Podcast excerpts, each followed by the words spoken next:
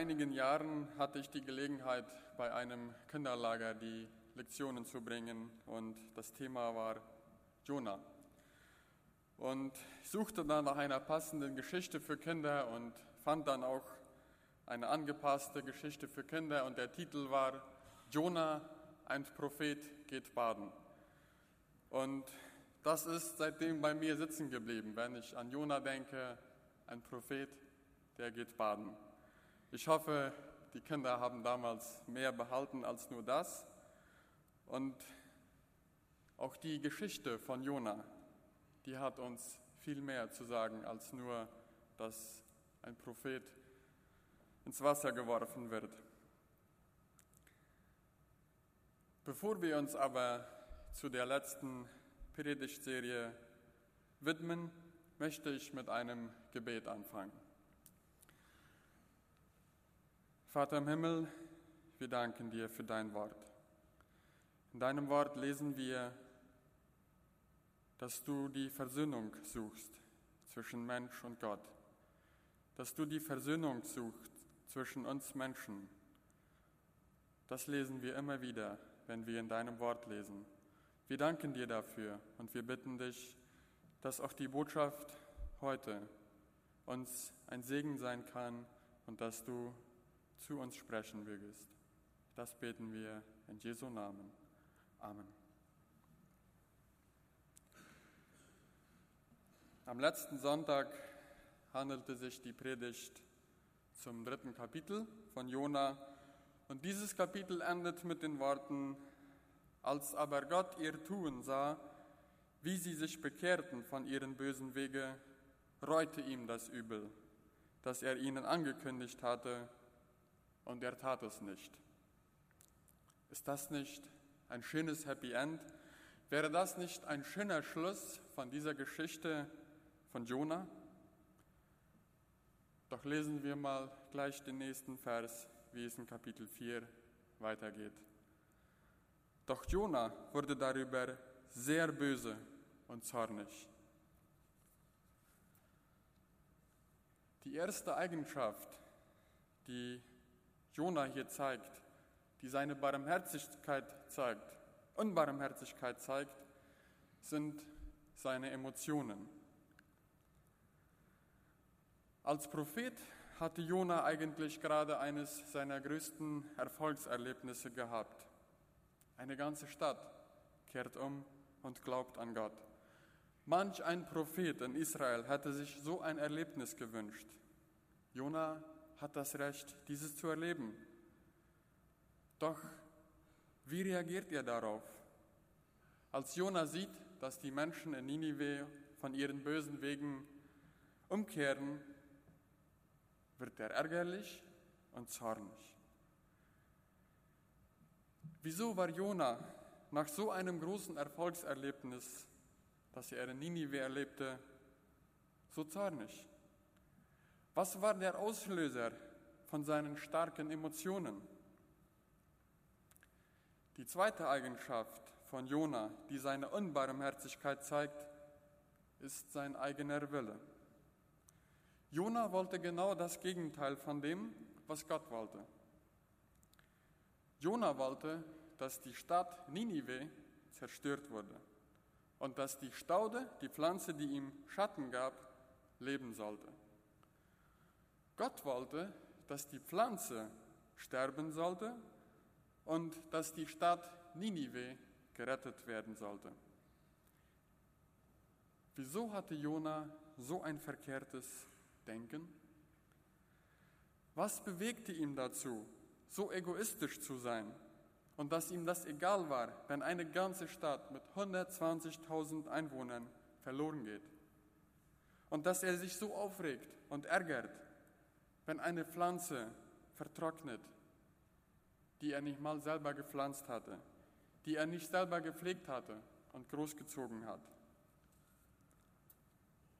Wieso war Jona so zornig? Wieso ging er nicht einfach nach diesem großen Erlebnis zurück in seine Heimat mit frohem Herzen? Das wäre doch ein schönes Ende gewesen. Was ist seine Motivation? dass er so mit Ärger und Zorn reagiert? Um diese Frage zu beantworten, lohnt es sich, einmal kurz in die Geschichte hineinzuschauen und einige Hintergrundinformationen zu sehen, in welcher Zeit Jona lebte. Syrien, äh, Assyrien war zur Zeit Jonas eine echte Bedrohung für das Volk Israel und auch für viele andere Völker. Im Jahre 725 vor Christus ging Jona nach Ninive. Wenn man sich das anschaut, was um diese Zeit herum in der Welt passierte, könnte es sehr ähnlich mit dem sein, was wir heute in der Welt erleben. Zum Beispiel zehn Jahre vorher, im Jahre 734, da verbündete sich Ephraim mit Assyrien. Und ein Jahr davor, im Jahre 733, vier, ja, 33, verbündete sich Damaskus und Israel im Kampf gegen Assyrien. In dieser ganzen Zeit hat Assyrien sehr viele Städte erobert und einige auch einfach komplett zerstört. Viele verbündeten sich mit Assyrien. Andere Städte und Völker verbündeten sich, um gegen Assyrien zu kämpfen. Assyrien war damals die große Weltmacht. Assyrien war der größte Feind von Israel. In Vers 2 lesen wir von Jona, er beklagte sich beim Herrn. Ach Herr, habe ich das nicht schon gesagt, bevor ich von zu Hause aufbrach? Deshalb bin ich ja fortgelaufen nach Tarsis. Ich wusste, dass du ein gnädiger und barmherziger Gott bist, dass du geduldig und voller Liebe bist, weil du das Unheil bedauerst. Jona wusste ganz genau, wie Gottes Charakter ist. Er hatte schon damit gerechnet, dass Gott Ninive nicht zerstören würde. Genau da liegt die Wurzel von Jonas Reaktionen. Er konnte das nicht annehmen, dass Gott mit den Feinden von Israel Mitleid hatte. Jona wollte die Stadt Ninive brennen sehen. Später werden wir sehen, wie Gott sich extra Zeit nimmt, um an dieser bösen Wurzel heranzukommen und sie zu behandeln. Timothy Keller in seinem Buch Jona und der unverschämt barmherzige Gott schreibt so, solange der Dienst für Gott mit Jonas Zielen für Israel zusammenpasste, hatte er keine Probleme mit Gott. Sobald er sich aber entscheiden musste zwischen dem wahren Gott und dem Gott, den er eigentlich anbetete, wurde er wütend über den wahren Gott. Für Jonas Selbstwertgefühl war seine nationale Identität wichtiger als seine Rolle als Diener des Gottes aller Nationen. Die nationale Identität oder auch die kulturelle Identität sind nur zwei von vielen und unendlichen guten Dingen, die zu Götter werden können. Paul Tillich, ein Theologe und Philosoph, argumentiert, dass jeder für etwas leben muss, das seinem Leben einen Sinn verleiht. Und dieses etwas, was auch immer es ist, wird zu einem unbedingten Anliegen. Aufgrund dessen bezweifelt Tillich das die Möglichkeit eines konsequenten Atheismus. Weiter argumentiert er, dass auch dann, wenn man den Sinn seines Lebens nicht als einen Gott bezeichnet, er trotzdem wie einer funktioniert, so dass das Leben eines jeden Menschen letztlich in einem Glauben gründet.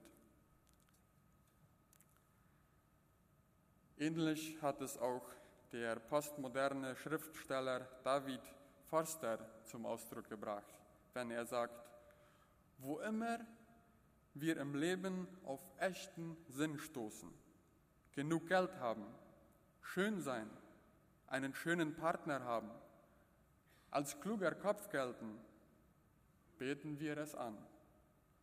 Das Einzige, was wir aussuchen können, ist, was wir anbeten. Der Mensch ist von Natur aus unbarmherzig, rebellisch und egoistisch.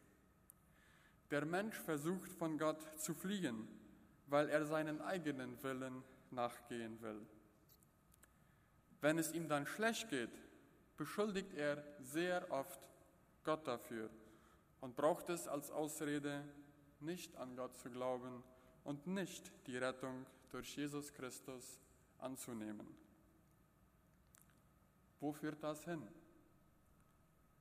Probleme, Streit, Konflikte, Rassismus, Krieg, keine Liebe, kein erfülltes Leben.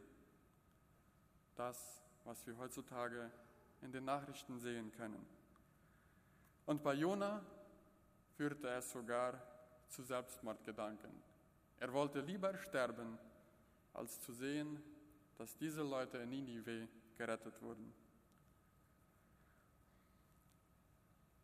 Gibt es da noch Hoffnung? Ja, es gibt Hoffnung. Es gibt einen barmherzigen Gott. Jona selber sagt es in Vers 2. Ich wusste, dass du ein gnädiger und barmherziger Gott bist, dass du geduldig und voller Liebe bist, weil du das Unheil bedauerst. Wie zeigt sich Gottes Barmherzigkeit in der Geschichte von Jona? Gottes Barmherzigkeit zeigt sich vom Anfang bis zum Ende. Und dasselbe finden wir auch in der ganzen Bibel. Gottes Liebe ist vom Anfang bis zum Ende. Er ist immer derselbe. Ich möchte einige Beispiele erwähnen, wo Jona Gottes Barmherzigkeit erfahren hat. Und auch wie diese Geschichte von Jona Gottes Barmherzigkeit zeigt. Gott schickte einen Propheten nach Ninive, um die Leute dort eine Botschaft zu bringen. Wenn ihr nicht umkehrt, wird die Stadt untergehen. Gott hätte ja auch einen anderen Propheten auswählen können, als Jona floh und nicht seinen Auftrag erfüllte. Er tat es aber nicht. Wahrscheinlich hatte er noch etwas vor mit Jona. Gott hätte nicht einen Fisch schicken brauchen, um Jona aus dem Meer zu retten. Eigentlich hatte ja er es verdient, da zu sterben, weil er ungehorsam gewesen war. Und das war ja auch seine eigene Entscheidung, dass die Matrosen ihn ins Meer werfen sollten. Während Jona sich ärgert, dass Ninive nicht zerstört wird, hätte Gott ihn da einfach sitzen lassen können. Er hatte ja seinen Auftrag erfüllt. Da zu warten und zu hoffen, dass Ninive untergeht, war nicht Teil von seinem Auftrag. Keiner hatte ihm darum gebeten, in der heißen Sonne zu sitzen, zu schimpfen und sich zu ärgern. Es war wieder eine Entscheidung, die Jona selber getroffen hatte. Jona hat es anscheinend noch nicht erkannt, dass Gott mit ihm genauso barmherzig ist wie mit den Leuten aus Ninive. So wie die Stadt Ninive Gottes Gnade erfahren durfte, durfte Jona mehrere Male Gottes Gnade erfahren. Aber er hat es noch nicht erkannt, dass sein Leben von Gottes Gnade abhängig ist. Wieso nimmt Gott sich in Kapitel 4 noch einmal extra Zeit, um ein seelsorgerliches Gespräch mit Jona zu führen? Was motiviert Gott dazu, so geduldig, barmherzig und gnädig mit Jona zu sein? Schauen wir uns einmal an, wie Gott mit diesem egoistischen, rebellischen, ungehorsamen und zornigen Jona umgeht. Nachdem Jona Gott angeklagt hat und ihm vorgehalten hat, dass er schon von Anfang an wusste, dass Gott sowieso gnädig sein würde, sagt Jona folgendes. So mach nun mein Leben ein Ende. Herr, ich will lieber sterben, als zu leben. Jonas Zorn ist so groß, dass er am liebsten nur noch sterben würde. Doch Gott geht auf diesen Wunsch gar nicht ein. Er stellt Jona nur eine ganz einfache Frage. Ist es recht, dass du deshalb so zornig bist? Hier sehen wir wieder einmal die Geduld Gottes, die Liebe und die Barmherzigkeit Jona gegenüber. In den Versen 5 bis 9 sehen wir, wie dieses Gespräch weitergeht. Jona gibt Gott erstmal keine Antwort auf die Frage. Er geht aus der Stadt hinaus, baut sich eine Hütte, eine Hütte und wartet. Wahrscheinlich denkt Jona, vielleicht wird ja Gott doch noch mit mir Mitleid haben und die Stadt Ninive nur meinetwillen zerstören. Gott sieht es, dass Jona leidet, weil er außerhalb der Stadt ist und nur eine selbstgebaute Hütte hat, um sich vor der Sonne zu schützen. Aber er sieht auch die Gedanken, die Jona hat. Gott ließ eine Staude wachsen, damit Jona im Schatten sein kann und damit er sich etwas beruhigt. Darauf antwortet Jona mit großer Freude. Endlich ist Gott auf meiner Seite. Endlich tut er mal das Richtige. Doch Gott ließ einen Wurm kommen, der die Staude anfraß, so dass die Staude wieder vertrocknete. Am nächsten Morgen ließ Gott einen heißen, sengenden Ostwind kommen und Jona wurde von der heißen Hitze ganz schwach. Das müssen wir uns einmal vorstellen, was Jona da jetzt gerade durchmacht. Kein Wunder, dass er sich wieder den Tod wünscht. Und das ist schon das dritte Mal in dieser Geschichte. Gott geht wieder nicht auf Jonas Wunsch ein. Gott stellt wieder nur eine einfache Frage, die sehr ähnlich ist mit der ersten Frage. Gott fragt zum zweiten Mal, ob es recht ist, dass Jona so zornig ist. Ist es richtig von dir, wegen des Rizinusstrauchs so zornig zu sein? Jona antwortet diese Frage nur mit einer Bestätigung, ja, ich bin zornig und das bis zum Tod. Ich glaube, dass Jona schon bei der ersten Frage wusste, dass die Antwort eigentlich ein Nein war. Aber er wollte es nicht so haben. Und deshalb ignoriert er die Frage einfach und geht weg. Hier beim zweiten Mal sagt er nur, dass es richtig ist, was er tut, aber er begründet es nicht. Gott hat immer noch Geduld, Liebe und Barmherzigkeit mit Jona. Gott sagt Folgendes zu Jona. Dir tut es leid um den Busch, obwohl du nichts getan hast, um ihn entstehen zu lassen. Er wuchs in einer Nacht und verging über Nacht.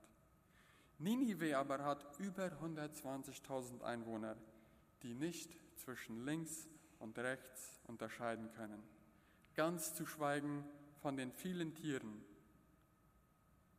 Sollte ich eine so große Stadt nicht schonen? Damit endet die Geschichte von Jona. Es steht nicht, wie Jona darauf reagiert. Die Frage ist, wie reagieren wir heute?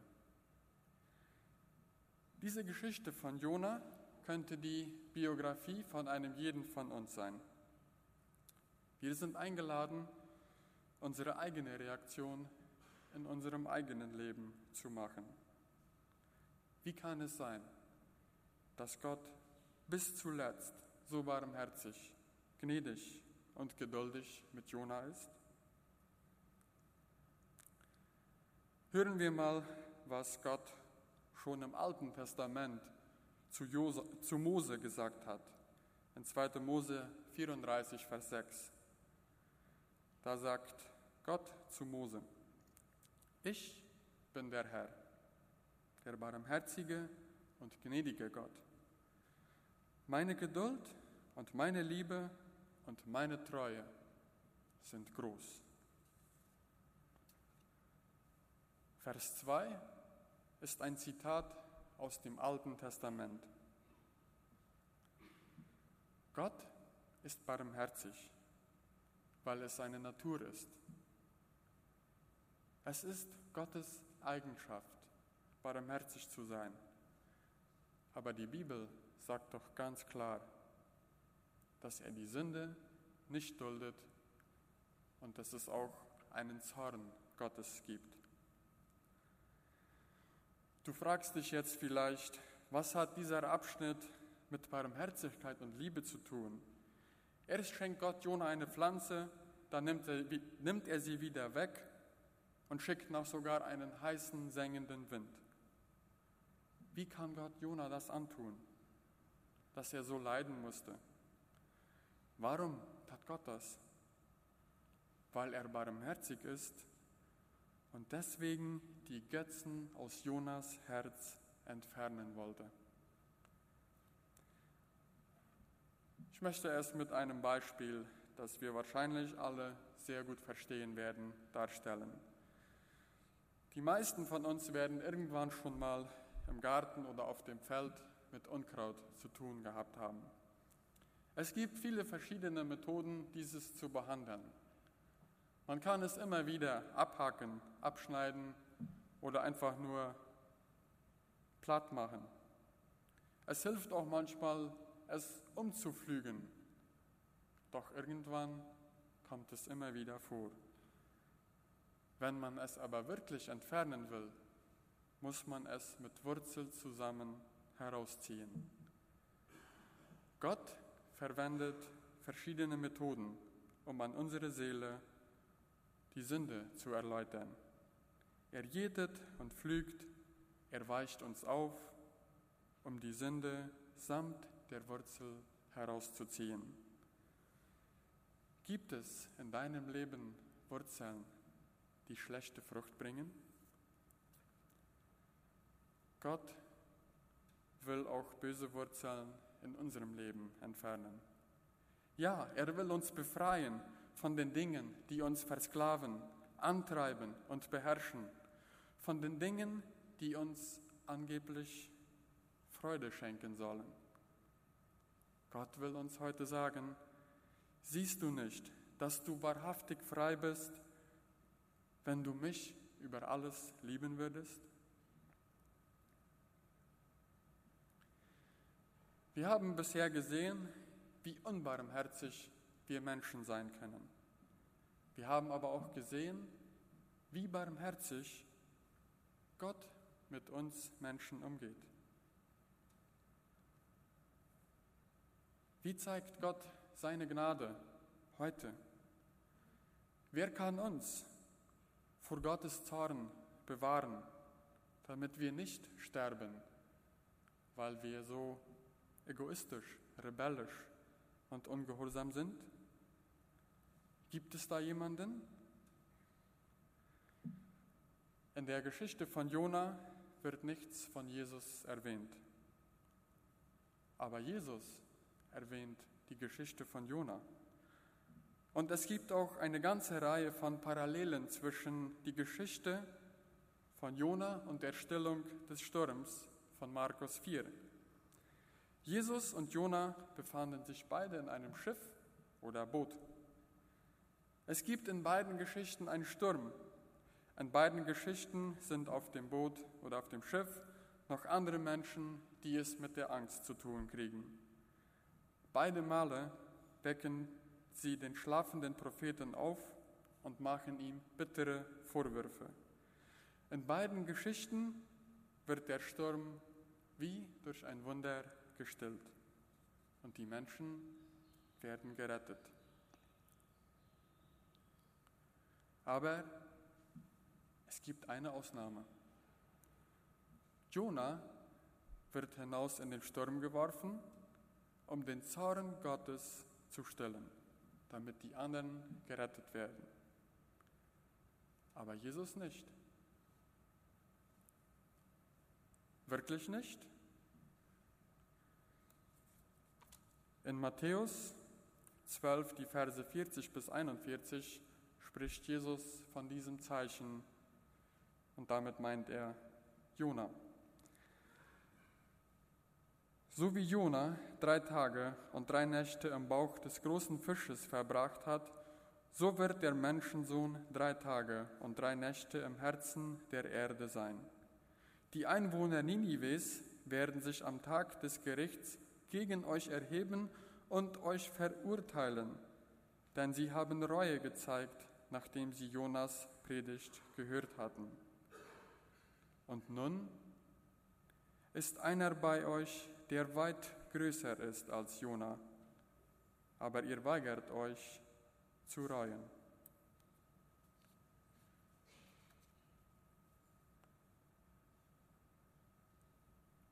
Jesus ist der wahre, echte Jona. Timothy Keller beschreibt es so: Jesus ist der eigentliche, endgültige Jona, der für uns in das eigentliche Meer, das Meer der ewigen Gerechtigkeit Gottes geworfen wurde. Die Jünger hatten Angst und dachten, dass Jesus sie alle umkommen lassen würde. Sie kämpften, um zu überleben, während Jesus schlief. In Wirklichkeit war es gerade andersherum. Die Jünger schlafen, während Jesus im Garten Gethsemane kämpft. Sie lassen Jesus im Stich, aber Jesus liebt seine Jünger bis zum Ende. Jona wurde wegen seiner eigenen Sünden über Bord geworfen. Jesus wurde wegen unseren Sünden in den Sturm aller Stürme, den Sturm des Gerichts Gottes geworfen. In Römer 5, Vers 8 sagt Paulus, Gott dagegen beweist uns seine große Liebe dadurch, dass er Christus sandte, damit dieser für uns sterben sollte, als wir noch Sünder waren.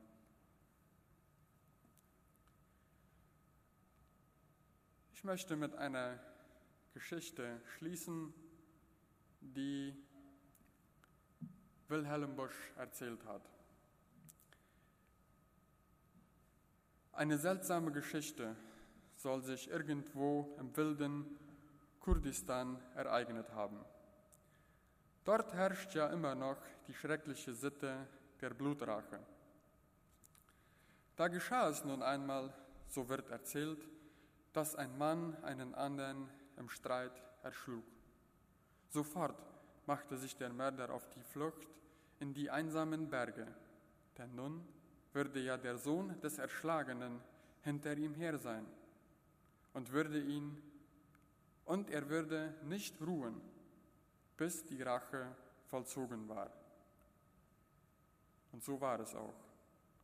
Wochen und Monate hindurch hetzte der Rächer hinter dem Mörder her. Der Mörder hatte keine ruhige Sekunde. Und der Verfolger ließ nicht von ihm ab. Immer neue Anzeichen verrieten dem Gejagten, dass der Rächer hinter ihm her war. Einmal war der Mörder im Schatten eines Baumes erschöpft eingeschlafen. Da erwachte er je in einem ungeheuren Schrecken. Eine Hand hatte sich auf seine Schulter gelegt. Er schlug die Augen auf und sah in das Gesicht seines Verfolgers. Bist du der Mörder meines Vaters? fragte er streng. Warum soll ich weiter fliehen? Ich kann nicht mehr. So will ich es gestehen. Ja, ich habe die Schuld auf mich geladen und deinen Vater erschlagen. Nun töte auch mich, denn ich bin des Todes schuldig. Da ging ein eigenartiger Glanz über das Gesicht des Verfolgers.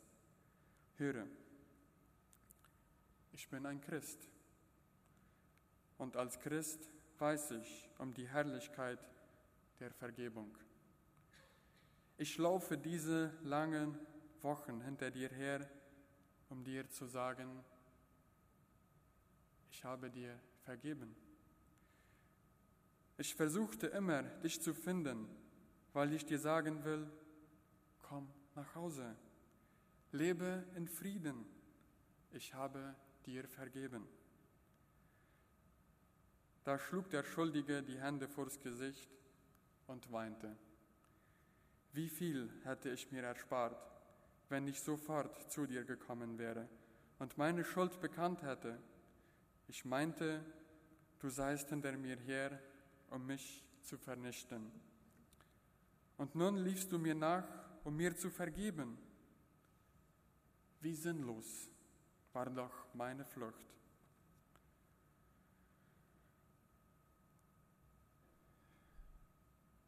Später, nachdem Wilhelm diese Geschichte erzählt hatte, fügte er noch hinzu, aber gerade darum ist er jetzt hinter uns her. Warum fliehen wir eigentlich so närrisch? Ich habe es auch einmal getan. Aber er holte mich ein und da sagte er mir durch den Mund seines Sohnes, Jesus, ich habe deine Sünden vergeben. Du darfst heimkommen an mein Herz.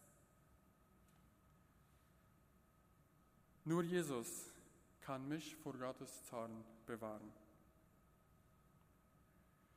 Jesus kann uns befreien vor dem Zorn Gottes und vor der menschlichen Natur. Durch Jesus Christus sind wir neue Menschen. Durch Jesus Christus können wir neue Menschen werden. Nur Jesus kann uns die Identität geben, die wir heute in dieser Welt suchen, aber nicht finden. Er lädt uns ein, kommt nach Hause. Beten wir. Danke, Vater im Himmel, für das, was du uns getan hast. Wir danken dir für deine große Liebe, die wir jeden Tag neu erfahren dürfen.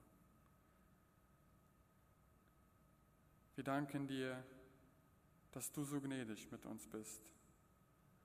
Herr, zeige es uns, was du wirklich für uns getan hast. Lasse es uns erfahren und dass diese Erfahrung in uns eine Veränderung hervorbringt. Lass deinen Geist in uns wirken, besonders jetzt in dieser Leidenswoche, wo wir sehen, was du für ein Opfer gebracht hast, damit wir leben können.